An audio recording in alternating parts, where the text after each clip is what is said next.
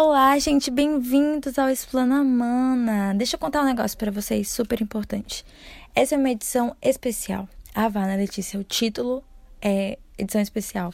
Mas enfim, é uma edição especial porque a gente precisa parar tudo, um momentinho da nossa vida, para poder discutir uma coisa que é mega importante: a consciência negra.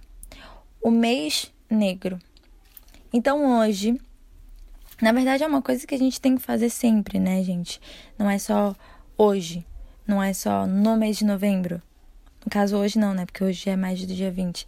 Mas enfim, não é só no dia 20, mas um mês, nem no mês, mas todo ano no nosso cotidiano.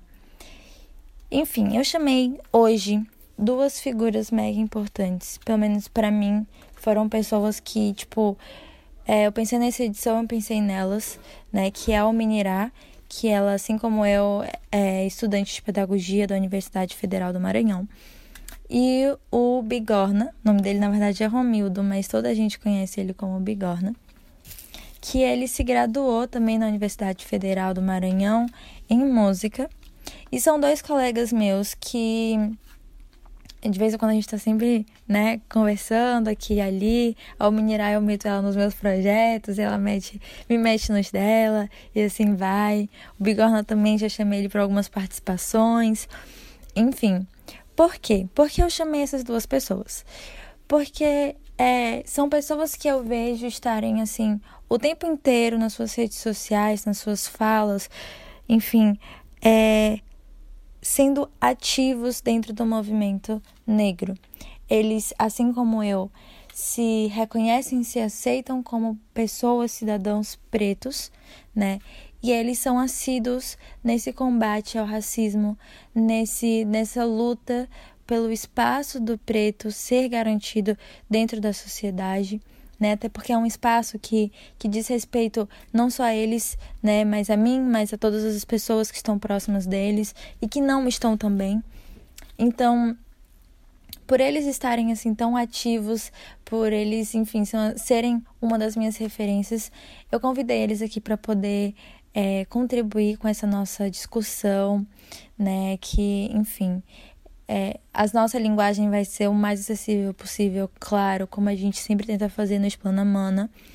E assim, como o nosso podcast ele é dedicado, né, a fazer indicações e a fazer as reflexões, enfim, dos filmes, das produções cinematográficas, isso também não vai deixar escapar.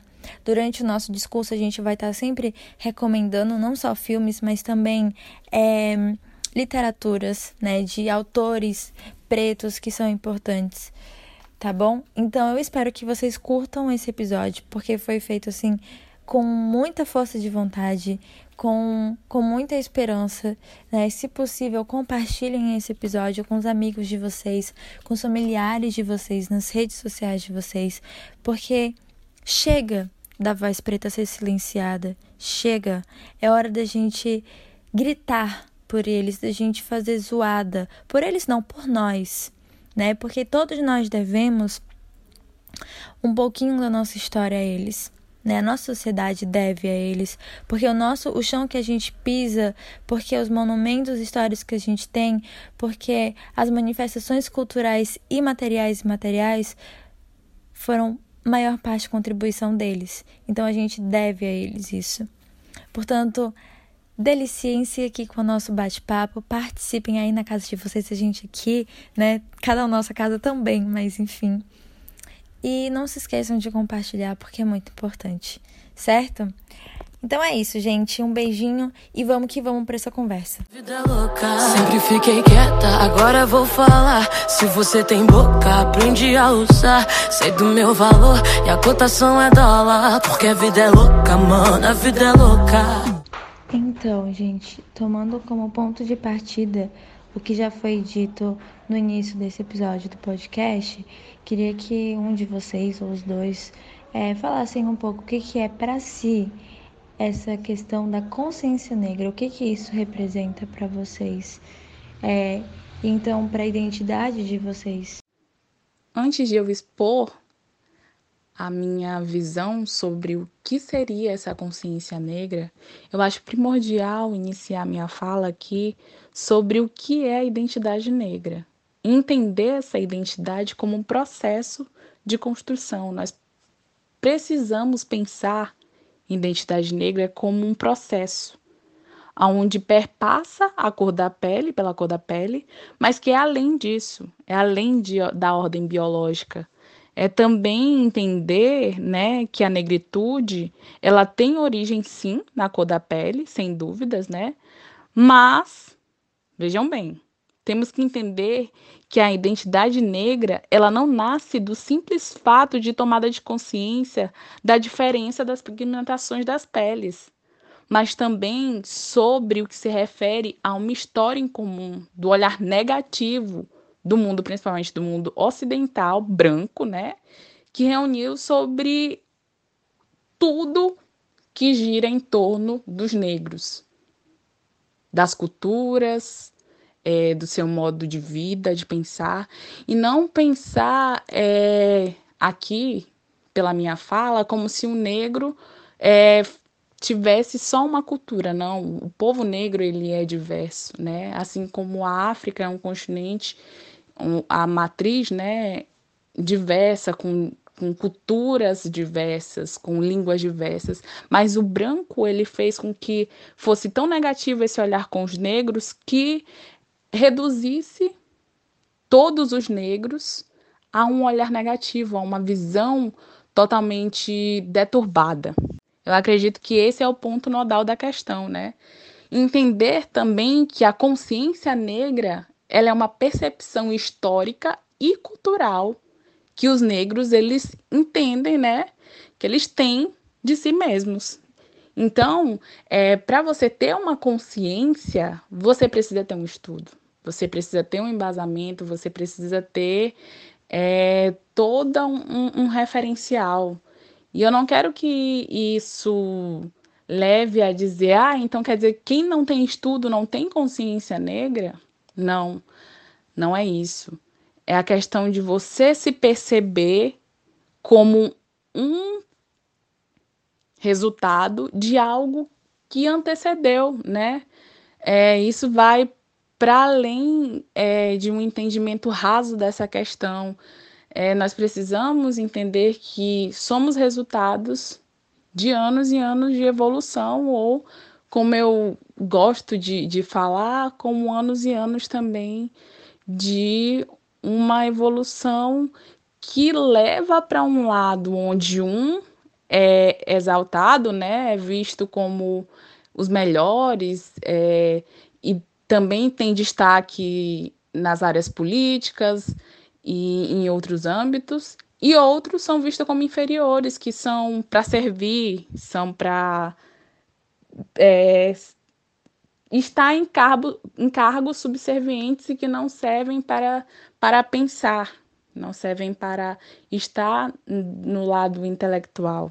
E por isso essas vidas, né, elas não têm valor, porque elas não agregam na sociedade. Então são uma, é uma vida sem valor, é só mais uma pessoa. E a gente percebe isso em diversos casos, como o, o do George Floyd, né, que, que foi um homem negro assassinado brutalmente lá nos Estados Unidos.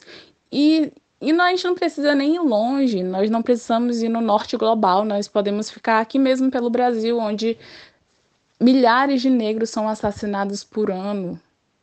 Quando muitos negros são assassinados diariamente e são vistos como só um número, sabe?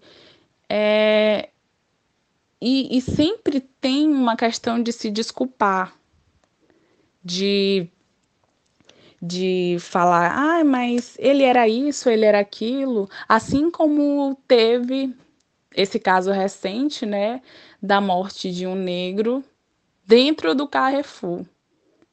E aí as pessoas sempre tentam justificar, como você mesmo, Letícia, falou, é, que sua amiga é, soube da história, né, conversando com você, e aí ela expôs uma visão racista, né, de, de, de querer sempre é, justificar aquela morte, mas não ver aquele homem como uma pessoa. Não vê ele como filho, não vê ele como pai, como marido, sabe? Independente do que ele tenha feito, eu sei que, que a gente sempre leva para o lado das comparações e que não é muito bom, mas a gente precisa comparar porque o racismo ele age na nossa cabeça como se aquilo fosse um caso isolado, mas não. Se fosse um branco, vamos pensar assim, se fosse um homem branco no lugar daquele homem negro, vocês acham que é, a forma que os seguranças eles abordaram e é, iria ser igual? A gente precisa parar para pensar nessas questões que apesar de da gente, ah, mas essa comparação agora, sim, essa comparação agora e sempre tem que haver, porque a vida do negro sempre foi menosprezada. E essas situações, né, da morte do, do Floyd, do, do senhor do Carrefour e do João Pedro, são situações que vieram para a mídia, né? Porque diariamente isso acontece. Isso, infelizmente, isso é algo que é muito comum, né? É muito comum e diariamente tá, tá, tá, tá rolando aí. A gente não vai longe aqui mesmo, já teve situação de seguranças do supermercado é, é, é, prenderem um, um, um, rapaz e cortarem o cabelo dele, sabe? Os caras cortaram pô, o cabelo dele. Ele tinha cabelo, não lembro se era dread, mas era algum cabelo assim afro, sabe? E aí os caras cortaram, pô. Ou, quantas e quantas vezes eu mesmo já fui abordado, sabe? Pela, pela polícia por, por, por, fazer nada, sabe? E muitas das vezes eu tava até com meu instrumento nas costas, estava com partitura na mão, ou, ou, até com a indumentária mesmo, né? Com a camisa do, do, do, do grupo que eu tava tocando. E aí eu fui passar na barreira policial, os caras me pararam e passava a galera assim eles não paravam. E eu observei em diversas ocasiões que, que eles abordavam uma galera de pele mais escura, sabe? Então, isso aí, né? Algo que acontece, ah, acontece por acaso contigo, ou foi algo, uma eventualidade. Não, isso é, é o que acontece diariamente, sabe? Consciência negra é tu saber que tu vem de um povo muito foda, de um povo que construiu esse país com muita luta, com muito sangue, de um povo que não baixou a cabeça de jeito nenhum e que sempre está de cabeça erguida, lutando, correndo e que, mesmo com todas as dificuldades, segue em frente. Tu ter consciência negra é de saber que a luta ela não começou hoje, mas que ela vem de muito tempo e que ela não começou nesse chão também. Tu ter consciência negra é tu saber que tu precisa ser duas vezes melhor, né? Como, como diz Mano Brown já que tu tá 50, pelo menos 50 vezes atrasado, né? Ter consciência negra é tu saber que a coisa não é só tua, sabe? Que a luta ela não é só tua, mas que ela é tua também e que tu precisa te posicionar sobre. Ter consciência negra é tu saber que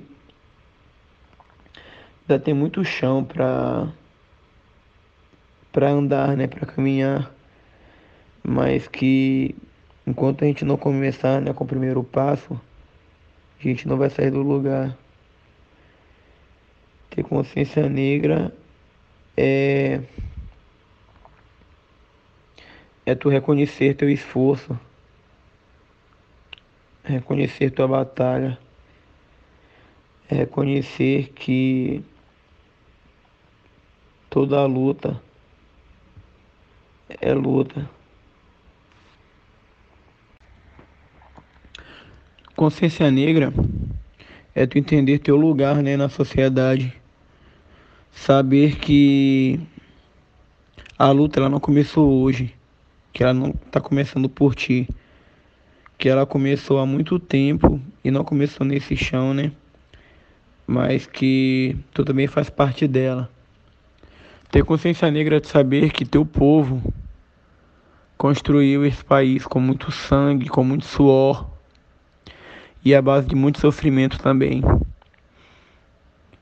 É reconhecer que mesmo com, com toda a dificuldade, a gente sempre segue caminhando e a gente sempre segue lutando também. A gente não para de lutar, mas que a gente está longe ainda de, de parar essa luta, né? Dessa luta acabar. A gente ainda tem muita coisa para lutar. Ter consciência negra é saber que tem que ser duas vezes melhor. Como diz Racionais, né? Mano Brau fala lá que a gente está pelo menos 50 vezes atrasado. É saber também que a gente tem que tomar muito cuidado quando sair na rua, porque a gente tem um alvo nas costas. Infelizmente, assim como o, o, o George Floyd, é, como João Pedro, como tantos outros, pode ser qualquer um de nós também, né? Nessa situação. Afinal, a gente se enquadra né, dentro do perfil lá de, de, de, de, de suspeitos. É foda, pô. Mas a gente tem que ter consciência de que a gente tem que educar nossos filhos para serem antirracistas e para não baixarem a cabeça para qualquer racista. E que racismo a gente não combate com amor e com conversar não. Porque hoje em dia todo mundo tem acesso a tudo, a internet, a tudo. Então não dá pra, pra, pra passar pano pra racista não. Tem que, tem que partir pra cima mesmo. Então, ter consciência negra é isso, né? É saber que a luta é nossa, é de todo mundo e que ela precisa ser encarada como luta. Então, é, eu acho que também é um momento em que a gente pode parar e pensar assim a respeito, por exemplo, dos padrões sociais, né? Os padrões sociais que a gente tem hoje, eles são construídos diariamente e de tempos em tempos, né? E hum, o, o negro nunca foi um padrão, um padrão social, né? O preto nunca foi um padrão social, o homem ou a mulher preta nunca foi um padrão social. Foi um padrão social, por exemplo, para que para ser um corpo dominado, né, sexualmente, por exemplo, ou é, na mão de obra, na sua mão de obra, ou enfim, para ter os seus direitos uh, restritos. Ele foi padrão social para isso, mas um padrão social para se apresentar para a família, por exemplo, um padrão social para ser bem visto pela sociedade, eu acho que não, né? Acredito que isso seja uma resposta unânime, né? Entre a população negra do, do Brasil de que já tenha passado por alguma situação onde se sentiu inferiorizado pelos traços, pela cor, ou qualquer coisa que seja, sabe? Porque principalmente na infância, né? Galerinha do colégio vem lá padrãozinha começa a apontar teu cabelo, diz que teu cabelo não é bom, puxa, é, fala que teu nariz é grande, a gente põe apelido, sabe? Ou da, da tua cor mesmo. Então, de, desde pequeno a gente acaba já crescendo com essa sensação, sabe? De inferioridade. Ou porque tu não é o escolhido da sala ou da escola mesmo para fazer determinado tipo de coisa, ou de ter mesmo atenção acaba não sendo tu quem tem mais atenção, o preferido das coisas e tudo. Então, isso acaba que vem sendo construído, né? Desde pequeno. E quando a gente cresce também, não, a coisa não muda. Se tu é, é, é, é negro, as chances, as chances que tu vai ter vão ser bem menores do que de uma pessoa que é branca, né? E a chance que tu vai ter de ser abordado pela polícia vai ser maior, a chance que tu vai ter de ser morto também vai ser bem maior. Então, é, é foda, pô. E o mais doido é de ver, por exemplo, que, que uma mesma galera que chegava e, e, e, e falava do teu nariz, falava do, do, dos teus lábios, ou falava da tua cor mesmo, é a galera que vai chegar e dizer, ah, eu queria ter a boca, ou vai fazer cirurgia mesmo para botar, para fazer enchimento lá, preenchimento lá dos lábios e tudo, que vai querer ter o nariz mais redondinho e tal, maior, sabe? Ou que vai querer se dizer preto. Então, é um negócio muito doido, pô. Essa questão do padrão social é, ela acaba por mexer um pouco comigo, porque eu lembro que, querendo ou não, né, para as pessoas aqui que estão ouvindo e que são pessoas é, não brancas, e aí eu coloco né, todas as etnias que existem além da etnia branca, é que assim, quando você, por exemplo, não tem o cabelo loiro, por exemplo, os olhos claros, a pele clara, os lábios mais finos, o nariz mais empinado, mais afinado e tal, etc. Você se sente estranha na sociedade. Você, por exemplo, tem aquelas, aquele sentimento de que possivelmente você vai ser rejeitado, de que talvez ninguém vai te olhar, de que talvez você nunca vai poder ser aquela princesa que você gosta tanto, que você sente tanta afinidade. É, ou aquele príncipe, por exemplo, né? sociedade é essa onde a gente exclui essas pessoas, né? Exclui, nos exclui. As princesas, as protagonistas, né, dos filmes e tal, elas sempre são colocadas como brancas. Como brancas, como magras, como cabelos lisos. E todo o resto que foi diferente disso é descartado. É, é amassado, rasgado jogado fora.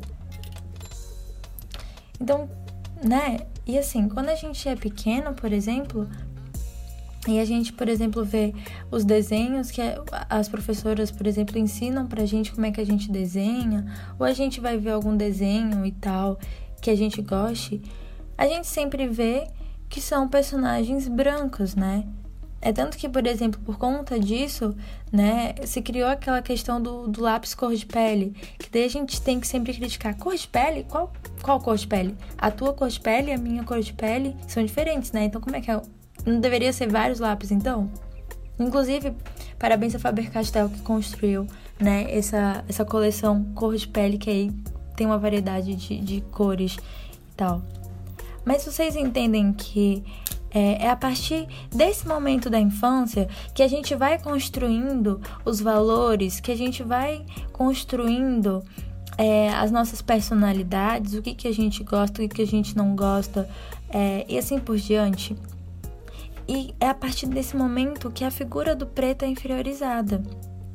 Eu lembro que eu ganhei uma Barbie quando eu era menor, e essa Barbie, ela era tipo uma versão exclusiva, eu acho, porque eu nunca tinha visto outra Barbie assim. Todas as Barbies são como? São loiras, cabelos esticados, brancas, olhos claros e tal. E essa minha Barbie não era assim. A minha Barbie, ela era preta, né, cabelo é, cacheado, é, não tinha olhos claros. E eu, quando olhei para ela pela primeira vez, eu fiquei tipo, cara, eu acho que eu não gostei muito dela.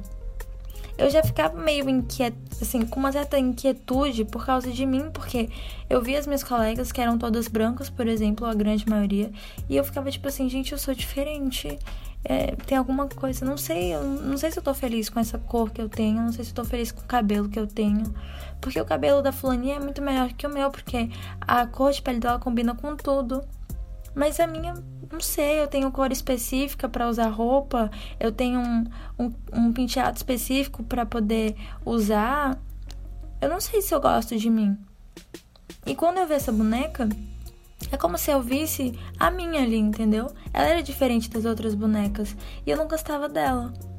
Aí minha mãe, eu acho que minha mãe, criança, a gente percebe facilmente quando ela se incomoda.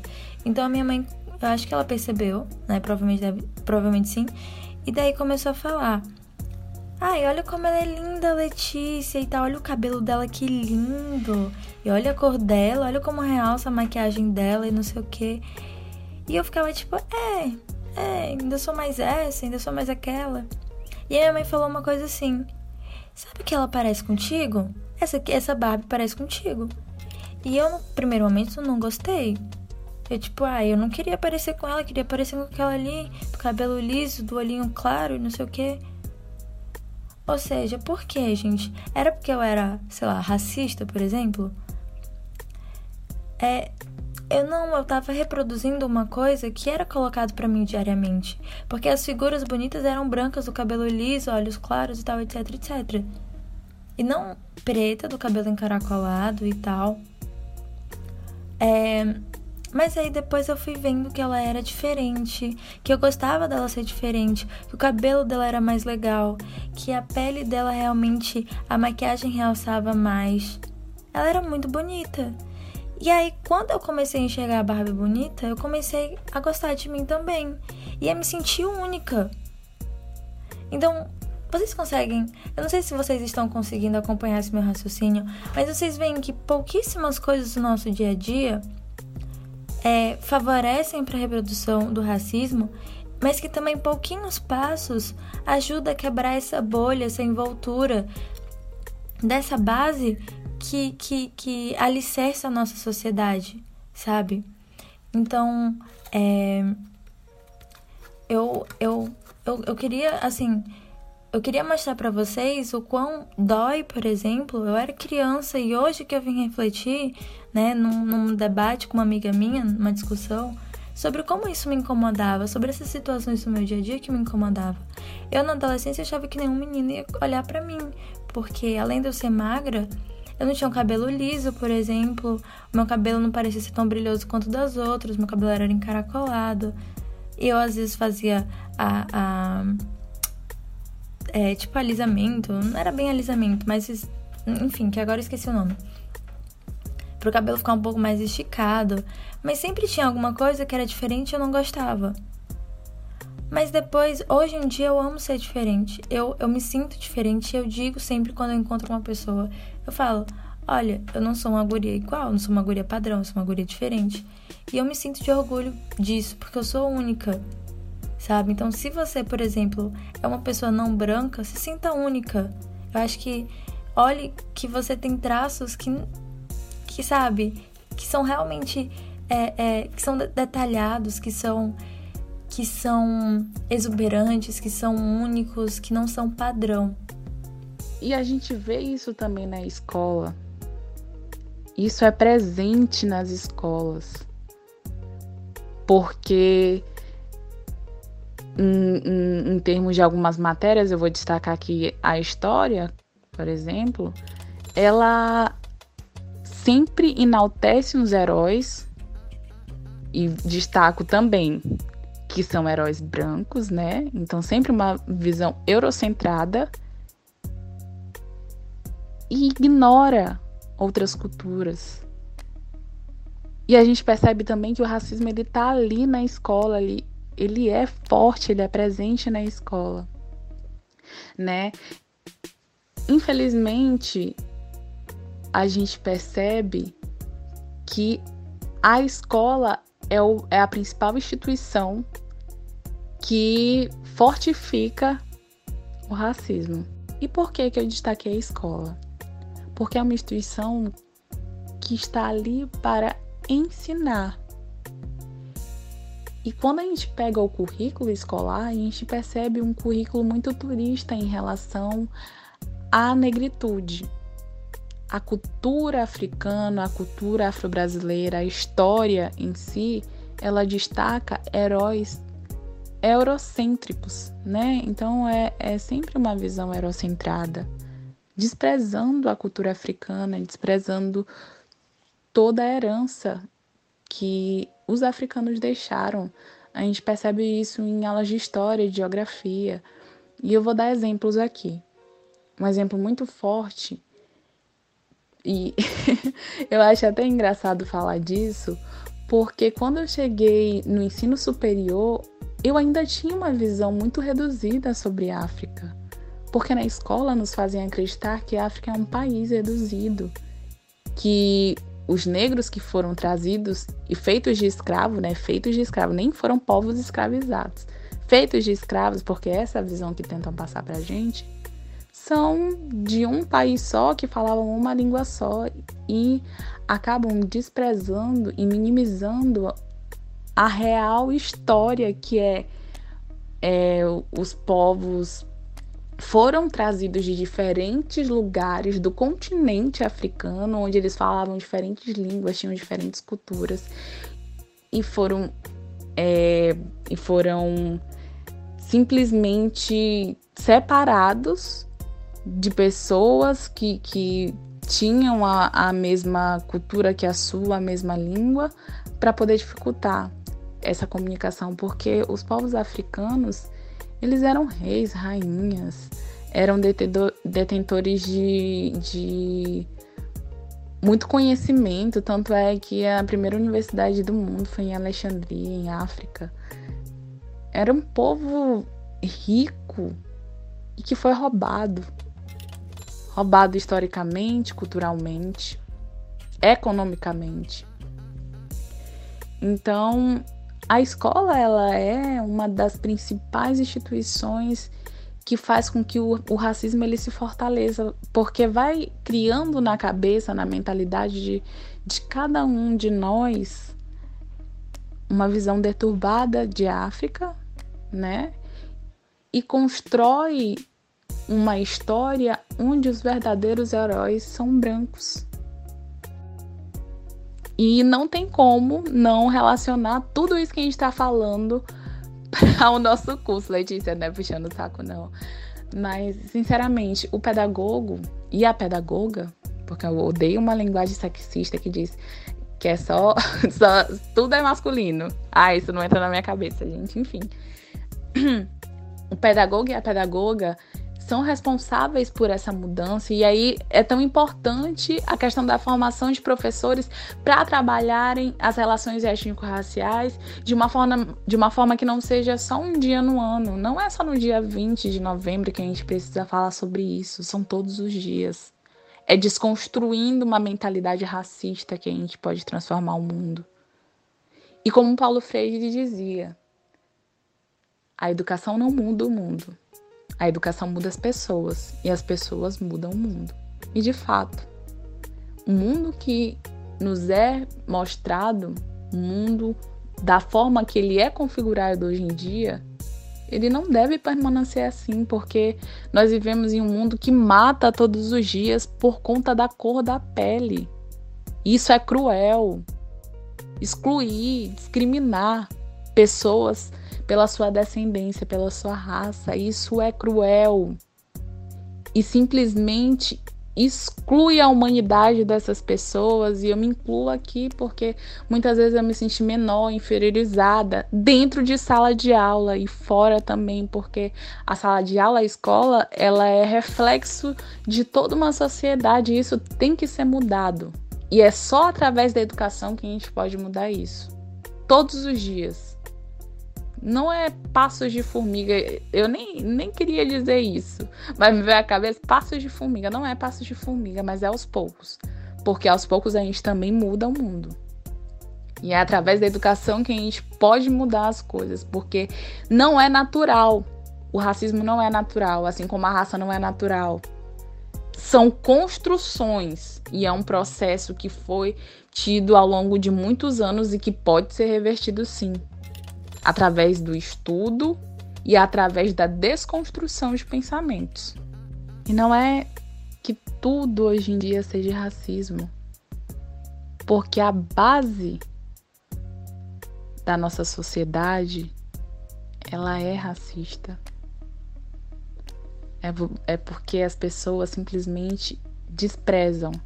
E muitos dizem que tudo é mimimi porque querem minimizar a situação de forma que continue se privilegiando às custas desse racismo estrutural, desse racismo institucional.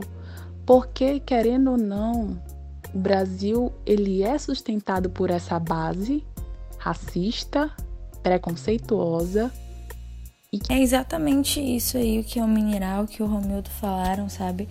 É uma questão assim, para que essas, essas situações elas acabem, né? A gente precisa se atentar cada vez mais para a educação, seja ela a educação formal, sistemática, né? Que é, ou seja, que quem é a responsável seria as escolas e as demais instituições de educação, mas também as próprias famílias, mas também os próprios ciclos sociais, né? Porque a gente, a educação ela perpassa por tudo isso, né?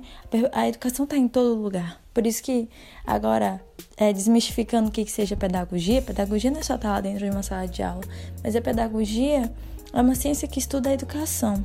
Então, onde tiver educação, né, é, a, um pedagogo tem que estar tá ali, seja numa empresa, seja num hospital, seja, enfim, ok? Porque a educação cabe em qualquer lugar.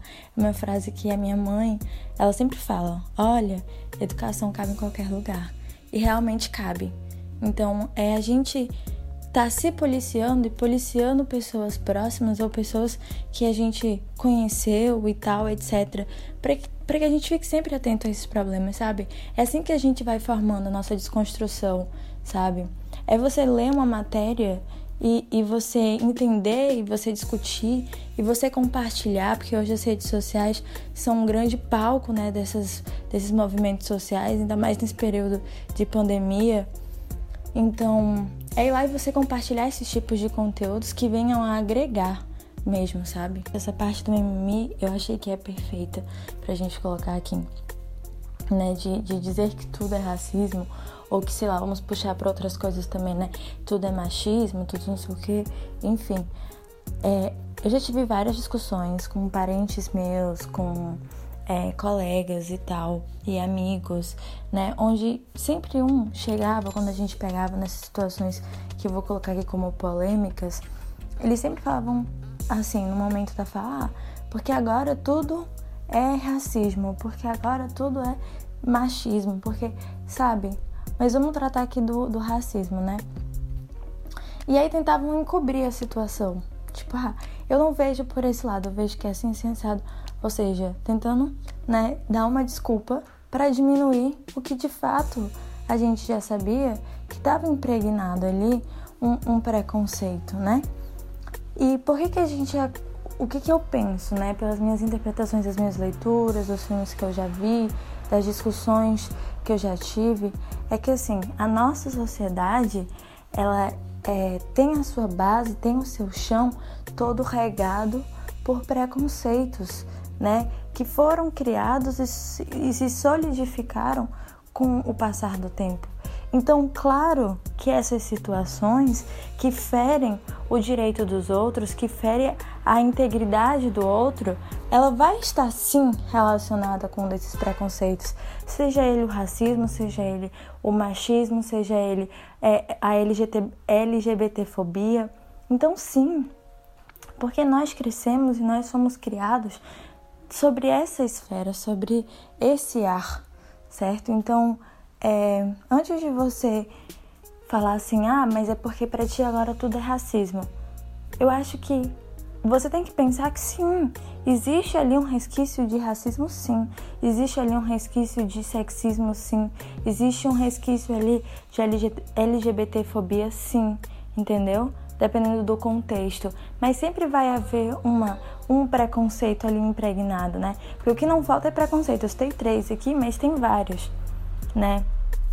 E, e é importante a gente pensar nisso e ao invés de a gente rebater, e ao invés de dizer assim, ah, mas eu acho que não tem tanto racismo, não importa o quanto de racismo tenha, mas se tem já é um problema.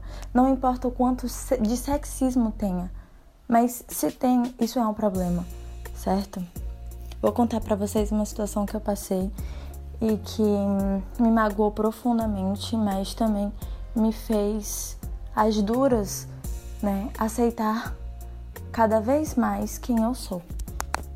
Essa foi um pouco mais explícita e mais brutal, que foi assim, eu tava, tava num aplicativo que se chama Yubo. É, lá eu conheci muitos amigos virtuais e, enfim, gostei. Enfim, até hoje a gente contacta e joga algumas coisas e tal, é muito legal. Mas lá eu conheci um grupo de portugueses. Um, e assim, num dia, a gente sempre fazia live, a gente passou uns três dias fazendo live seguida e tal. É, e era muito divertido. E um, uma vez eu entrei lá e tava um dos guris que eu conhecia, que era português, tava lá. E eu entrei junto com um amigo meu, que também é um amigo virtual, que era lá do Yubo, que é homossexual. E o amigo desse português, que eu não conhecia ele, também era português, vamos dar o nome dele de, sei lá, de Mário. Mário começou a ficar fazendo umas perguntas, tipo, como se ele estivesse dando em cima do meu amigo. E aí todo mundo começou a chamar ele de gay, não sei o quê. E tipo assim, até então os amigos, ele parecia estar tá, é, levando na boa com os amigos dele. E aí teve um momento que eu peguei, como tava assim todo mundo na zoeira, eu peguei e falei, Mário, também meio que pensava que você era gay e tal, porque você parecia estar dando em cima do meu amigo. E o meu amigo também se manifestou. Até eu pensei que tu era gay. Aí ele ficou muito puto comigo. Tipo assim, todos os outros meninos ele ficou de boas, mas comigo ele ficou bem puto. Lembrando que o meu amigo, que é homossexual, ele não é branco, ele também é preto. Né? O que as pessoas costumam dizer de, de moreno, de pardo, enfim. E aí, gente, o que aconteceu? Esse cara começou a me xingar na frente de. Tava entrando muita gente na live, acho que tinha 30 para mais de 30 e tal. E tava me xingando ao vivo, me chamando de tudo quanto era nome. E chegou um ponto da, da. E eu mantendo a calma e falando assim: filho, você tá se estressando pra nada? Porque se esse chamado de. de gay não é nenhuma ofensa. tipo, tem várias pessoas que são gays, inclusive meu amigo aqui isso não faz diferença nenhuma. Você gosta, você que decide seus gostos, então, e sexualidade é uma coisa que a gente tá sempre se descobrindo, né? Pelo menos para algumas pessoas, enfim, ou que seja, mesmo que não seja, mas enfim, acho que todo mundo, né?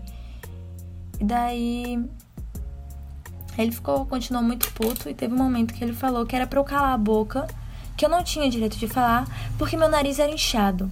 E começou a falar que meu nariz era inchado. E eu, naquele momento, eu me desmoronei de chorar. Porque estava crescendo o número de pessoas e ele estava já me xingando e chegou um momento que eu que eu chorei, que eu desabei, porque eu não tinha direito de falar porque meu nariz era inchado. E o amigo dele, e daí eu falei assim: Isso é racismo, tu sabia? E o amigo dele que eu conheço começou a falar: Letícia, epa, Letícia, peraí, que não é racismo e tal, também não faço assim. Eu falei assim: isso é racismo. Ele, não, porque quer dizer, ele também é meu amigo e eu tenho um nariz inchado para baixo, não sei o. Aí eu disse: então você que não percebeu, mas é racismo. O meu nariz é um traço não branco. Ele não é, ele não é afinado, não é para baixo, não é para cima. Ele é para baixo, ele é inchado e ele mostra a história da minha família.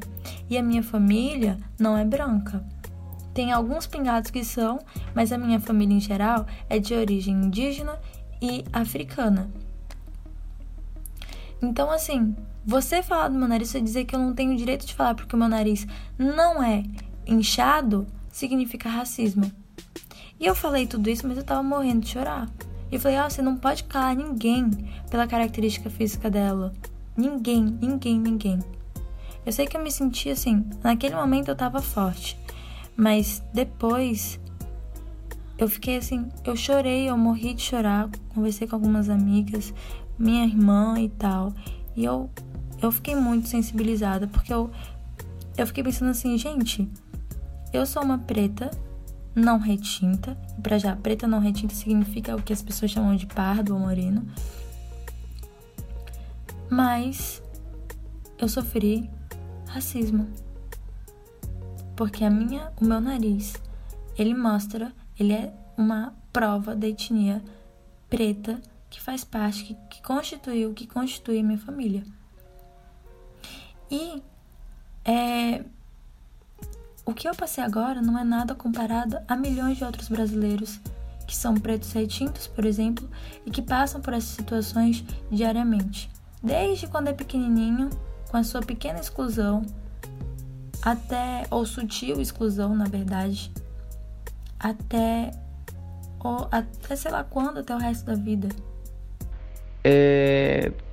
Sei lá, é um negócio que é tão, é tão enraizado que às vezes a gente na rua a gente fica é, é, é, é, mal com algumas situações. Eu, por exemplo, há um tempo atrás, eu tava caminhando, né, na Rua Grande e tinha uma mulher na minha frente. E eu não consigo caminhar, pô, atrás de mulher alguma, se ela tem uma bolsa, sabe? Se ela carrega uma bolsa, ou se ela tá falando no celular. Porque eu não sei, pô, fico cabreiro de, de, de, de sei lá, do que ela vai achar, né? Enfim, por mais que eu já tenha um conhecimento ou, ou, ou, ou que eu tenha uma, um posicionamento sobre muita coisa, mas essas coisas acabam ainda incomodando a gente. Então é muito complicado, sabe, de explicar isso. Aí a mulher na rua grande andando com a bolsa dela e eu não, na minha cabeça, eu vou sair daqui, porque vai que ela pensa que eu vá, sei lá, passar na cabeça dela que eu vá tentar puxar a bolsa dela, ou não sei, então eu vou evitar essa situação aqui, sabe? Eu, é, é uma coisa que depois eu fiquei pensando, eu fiquei muito mal, muito mal. E eu tenho certeza que isso aí não, não é uma coisa que acontece só comigo. Isso acontece com muita gente. Então é, é foda, sabe? Tu é o tempo todo é, é, é, é colocado como inferior. Se tu tá atrás de um emprego, a chance de tu conseguir esse emprego vai ser menor a partir do momento que eles veem tua foto, né? Ou veem tua. te veem pessoalmente mesmo. Que tu não, não, não obedece os padrões exigidos por isso ou aquilo. É, é complicado. Por isso que a maior parte dos suicídios são de pretos. Vocês podem pesquisar que a maior parte dos suicídios são de pessoas pretas, porque a gente não aguenta. E aí quando chega num quando uma, a morte de um preto é, é colocada, quando as pessoas simplesmente se revoltam porque chega, e aí começam a fazer grandes protestos, a se rebelar, se revoltar, Aí toda a sociedade vai contra. Mas isso é vandalismo, mas isso não sei o quê. Porque existem outras formas de a gente se resolver? Existem outras formas de se resolver, sim. Existe. Mas todas as outras formas foram tentadas. E ninguém quis ouvir o preto. Todo mundo quis calar o preto. E agora vocês estão reclamando porque o preto tá atacando fogo? É uma coisa triste, né, gente? É uma coisa muito triste. E é exatamente o que Malcolm X fala. Não confundam a reação do oprimido com a violência do opressor. O que o opressor faz deveria indignar muito mais do que a reação daquele que sofre o preconceito a discriminação e outros mecanismos de exclusão na pele todos os dias. Porque a gente cansa. Os maltratos, eles uma hora eles fazem com que a gente chute o balde, que é uma expressão que, que tá aí, né? Que a gente fale, chega, já chega, não aguento mais, eu não aguento mais sofrer vocês não sabem o que é, ou talvez saibam, né? Porque muitos de nós, eu falo nós negros, enquanto maioria da população brasileira, sofremos. E o pior, tem coisas que a gente não pode nem apontar ou, ou denunciar, porque um olhar é impossível de ser denunciado e tem muita gente que olha pra gente com um olhar de julgamento, um julgamento, ah, esse preto não deveria estar tá aqui. Eu sinto isso em alguns espaços da universidade, em alguns lugares que eu frequento. E eu digo aqui em um lugar que, que a maioria de nós frequenta é o shopping. Quando a gente entra numa loja, a gente percebe a movimentação do segurança, sempre achando que a gente vai roubar que a gente não deveria estar ali. Então, não. Não confundam nunca a reação do oprimido com a violência do opressor. uma das leituras que foi extremamente importante para esse meu processo de descolonização e também de desconstrução foi Quem Tem Medo do Feminismo Negro da Djamila Ribeiro, porque trata de dois assuntos que são parte do que eu sou. Porque enquanto eu me percebo como mulher e negra, eu tenho que entender que existem dois grandes mecanismos que me afetam. E eu sei que aqui não é o nosso ponto, né? Mas a gente precisa também entender que a mesma estrutura que alimenta né, o racismo também alimenta o machismo. E a Jamila ela trata desses dois assuntos polêmicos de uma maneira genial. Eu simplesmente admiro com todas as minhas forças essa mulher. A postura dela, o jeito com que ela trata dos assuntos que a afetam e que a inferiorizam todos os dias e ela mostra que é através desse estudo e dessa desconstrução que a gente pode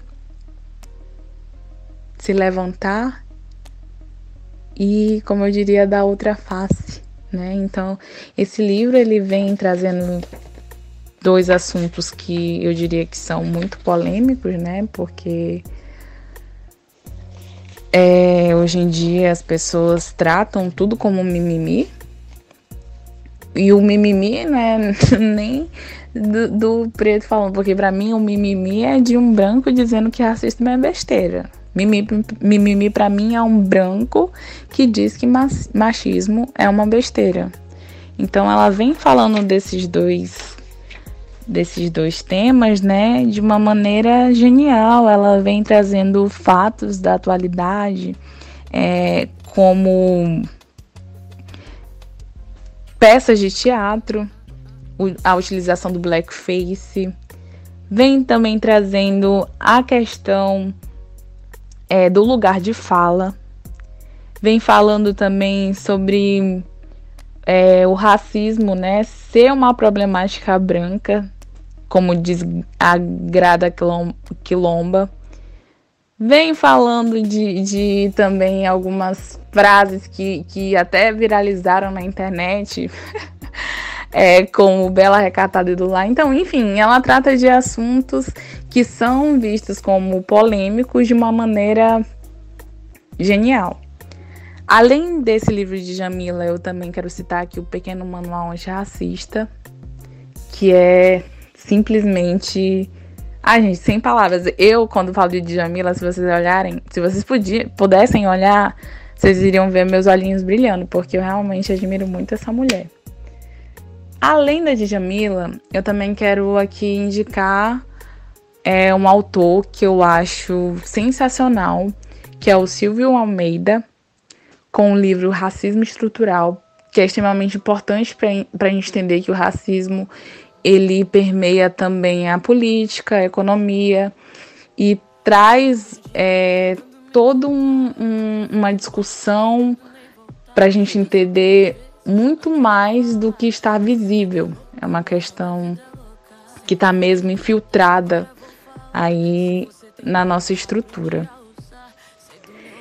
E além de livros, eu acho importante também trazer séries, né? Que a gente se diverte. As séries que eu assisti que tenham é, como ponto primordial, né? Como ponto central a consciência negra são muito cômicos e eu acho isso muito divertido tratar desses assuntos tão difíceis de maneira cômica.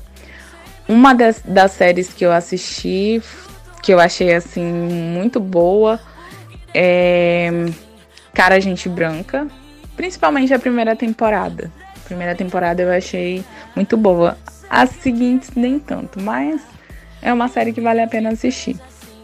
E eu destaco a primeira temporada porque nela são tratados assuntos extremamente delicados de uma maneira direta e com falas extremamente fortes.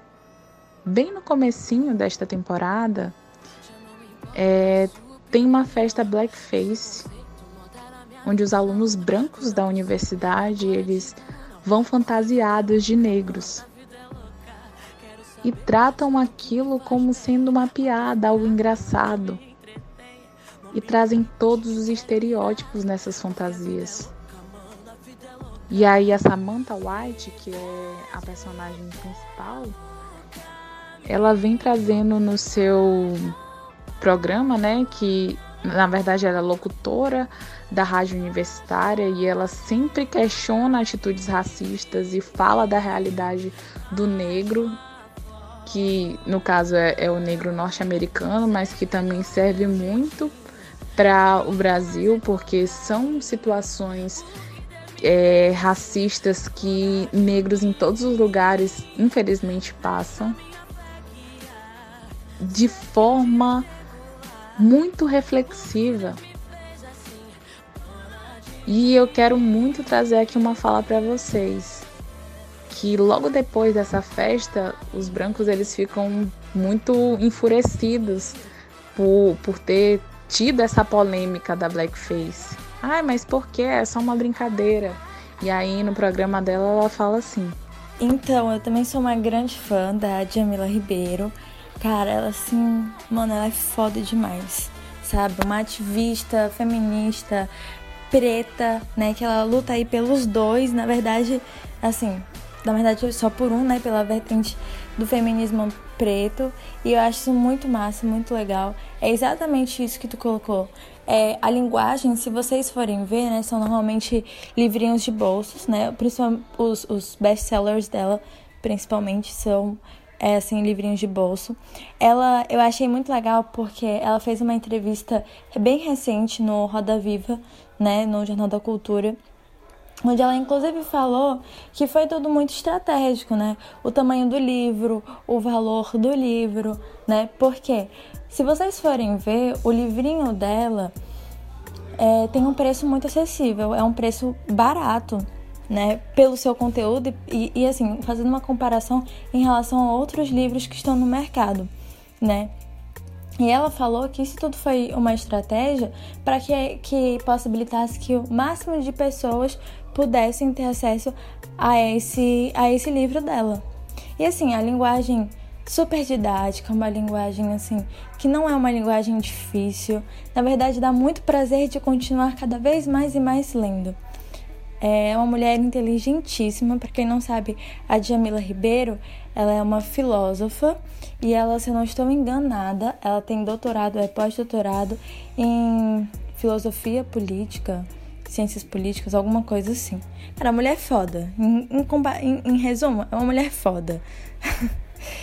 e é, sobre uma indicação de filme que eu, assim, que vem na minha cabeça, né, agora, é Escritores da Liberdade.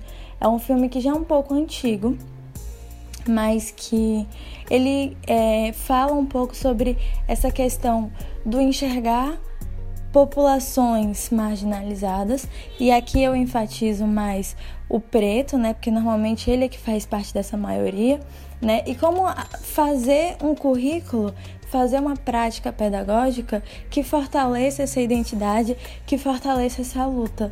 É um filme muito legal, muito bacana, é um clássico, né, vale muito a pena ver. E parece que tem um na Netflix também, que eu tava até vendo esses dias, que se chama é, Por um Fio, eu acho. Eu vou. Mas se vocês colocarem só assim na descrição fio, vocês vão ter mais ou menos uma noção. Basicamente é uma mulher que ela passa. Que desde a infância até uma parte da vida adulta, ela sempre alisa os cabelos, né? Para que ela se mantenha dentro dos padrões sociais, para que ela seja bem vista, para que, enfim, etc, etc. E daí chega um momento em que ela tem passa por uma situação X que ela repensa tudo aquilo e ela resolve raspar a cabeça, mais ou menos isso, eu não tô enganada. E aí começa a deixar, né, é, a crescer o cabelo natural dela e ela se aceitar com os próprios traços dela. Porque o fato dela estar sempre tentando estar dentro do padrão, e isso é uma imposição desde a infância dela, ela vai perdendo, né, quem ela é ela acaba se, se tornando meio desnorteada. É, eu considero esse ato de estar tá pensando a realidade e a questionando uma maneira de resistir. Porque a desconstrução ela é feita aos poucos, é um processo e que é preciso ser feito da melhor forma. E como Paulo Freire dizia, a educação é um ato de amor, um ato de coragem. E a gente precisa se doar, assim como amor, a gente precisa é, nos entregar. E pensando a melhor forma de se, se posicionar em relação a tudo isso. Né? Então é extremamente enriquecedor estar aqui discutindo sobre o racismo, sobre a consciência negra, sobre identidade com vocês. Eu admiro muito Bigorna e é um prazerzão estar aqui dividindo esse espaço com ele também. E é isso. Eu espero que a conversa tenha sido também enriquecedora para quem nos ouviu. E um grande beijo para todos. Bom, gente, percebo que com esse papo tão bom, as minhas expectativas de reduzir um pouquinho mais o tempo do, dos episódios do podcast foi assim rasgada, né? Mas assim, quero dizer a vocês que eu sou muito grata por vocês terem aceitado essa parceria, de ter disponibilizado um pouquinho do tempinho de vocês para fazer esse bate-papo, essa conversa, né? Que eu tenho certeza que vai contribuir, que vai ajudar muito, né? Nesse movimento antirracista, anti-preconceito, antidiscriminação. É, gente, pessoas que estão nos ouvindo, queria agradecer também muito a vocês por também terem tirado um tempinho é, do dia de vocês para poder acompanhar essa conversa que foi tão construtiva, tão boa, tão gostosa também. Ela teve assim um perfil um pouquinho diferente dos episódios que a gente costuma fazer, mas é, ela não poderia ter sido feita de uma forma diferente, sabe?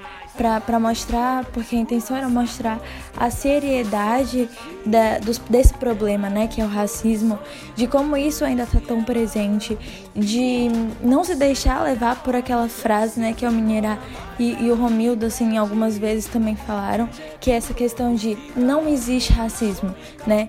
E aí a gente coloca aquela questão, será se não existe mais racismo? Então esse foi um bate-papo para a gente poder responder essa pergunta e continuar respondendo com os nossos movimentos daqui para frente. Então um beijão, muito obrigada. Esse foi o nosso episódio e tão esperado, edição especial. Espero que vocês tenham gostado. E até a próxima. E ela quer, quer, quer, e ela quer,